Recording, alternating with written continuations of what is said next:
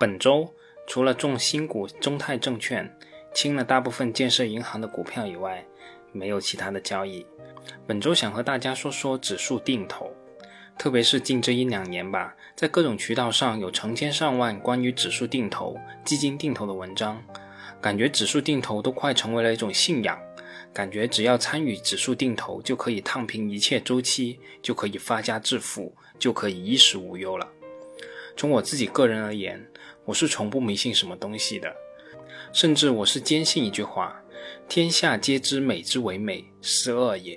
皆知善之为善，是不善也。所以，我个人对于这一股指数定投的风潮，从我自己个人而言，并不排斥。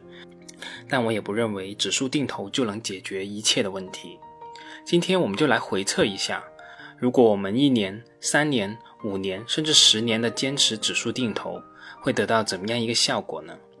我这次回测首先选用了沪深三百指数，这是指数定投最为常用的一个指数，也是代表性较为广泛的一个指数。我们假设我们定投的周期里，每周一定投沪深三百指数一百元，直至本周二零二零年的五月二十号，看看能取得怎么样一个收益。我们先来看看从二零一九年一月一号开始定投的收益率。从二零一九年一月一号开始定投至二零二零年的五月，一共定投七十期，共投入本金七千元。到了二零二零年的五月二十号，总资产为七千二百六十八点八亿元，定投的收益率为百分之三点八四，年化收益率为百分之二点七七。可能大家会觉得这个收益率还是可以的，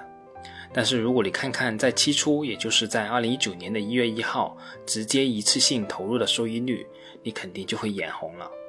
如果在期初一次性投入七千元，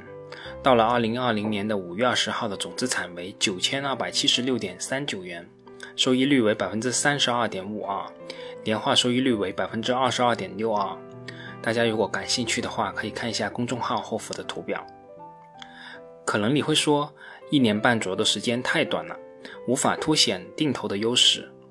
那好，我们接着来。我们看看从二零一八年一月一号开始定投的结果。是的，如果我们从二零一八年一月一号开始定投，结果是反转了。从二零一八年一月至二零二零年的五月，共定投一百二十二期，共投入本金一万二千二百元，定投策略的期末总资产为一万二千九百九十二点九六元，定投收益率为百分之六点五。年化收益率为百分之二点六八，而期初一次性投入策略的期末总资产为一万一千七百四十五点七八元，收益率为负的百分之三点七二，年化收益率为负的百分之一点五八。那好，我们再来看看从二零一七年一月一号开始定投，如果从二零一七年一月至二零二零年五月共定投一百七十三期，共投入本金一万七千三百元。定投的期末总资产为一万八千五百零三点七四元，定投收益率为百分之六点九六，年化收益率为百分之二点零一，而期初一次性投入策略的期末总资产为两万零三百六十九点四五元，收益率为百分之十七点七四，年化收益率为百分之四点九五。我们先不着急下结论，我们继续再往前延伸，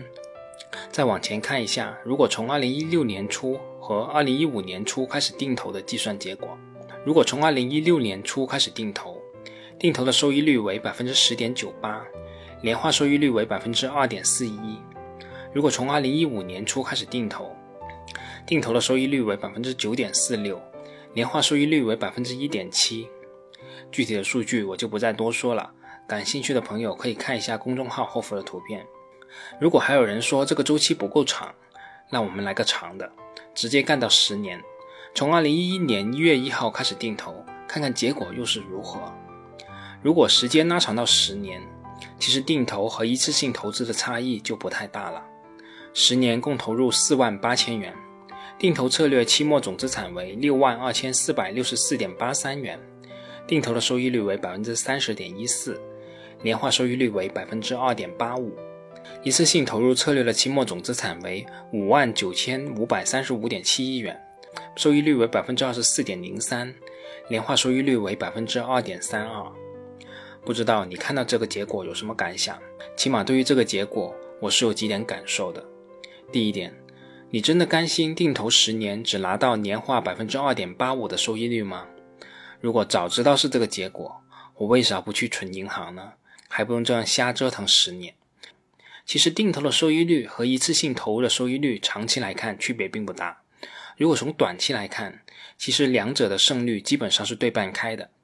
一次性投入的收益率高于定投的时间是二零一九年、二零一七年和二零一六年，而实际区别其实也并不大。当然也存在个别区间有一定的差距，但是真的只是个别的区间而已。第三点，我们的人生有几个十年呐？如果定投了十年，最终的结果还不如买个银行理财，那我们又该如何面对这样一个结果呢？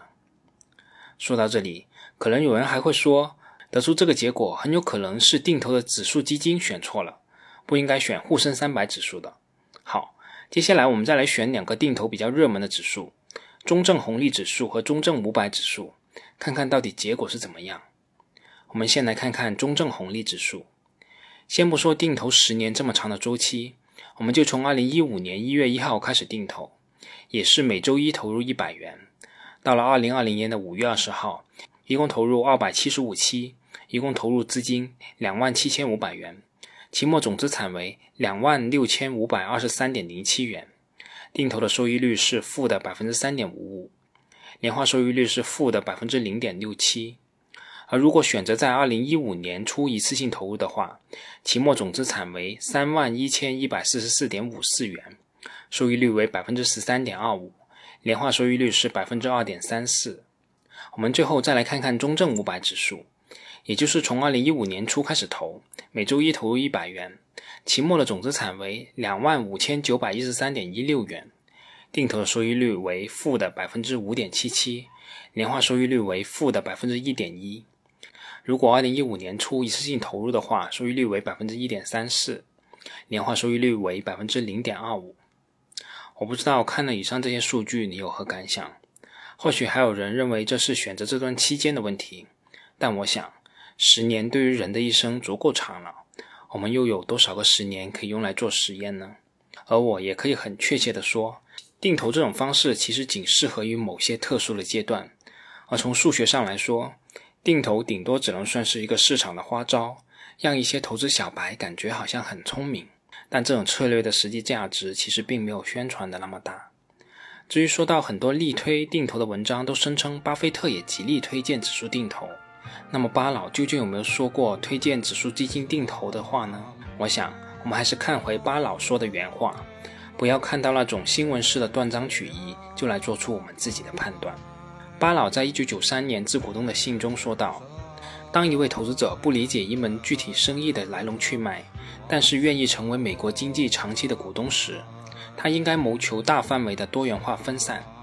那位投资者应该购买很多股票，并且分批买入。举例来说，一个什么都不懂的业余投资者，通过分期购买一个指数基金，能够战胜职业投资者。当傻钱意识到自己的局限以后，他就不再傻了。”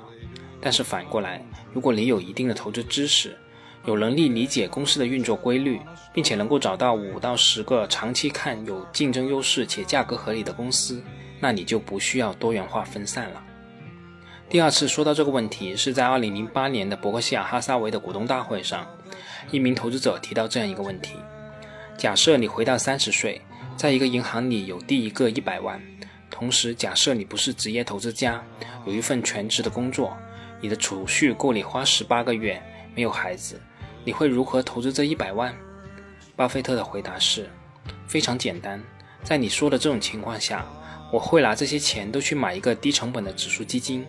我会找一个很可靠、成本很低的指数基金，比如先锋。我会觉得长期而言，股票指数基金会取得比债券更好的投资回报。然后我会忘了这件事，继续回去工作。至于巴老的这段话，我们该如何去理解，就留待你们自己去思考了。这个话题我就说这么多，我们下周再见吧。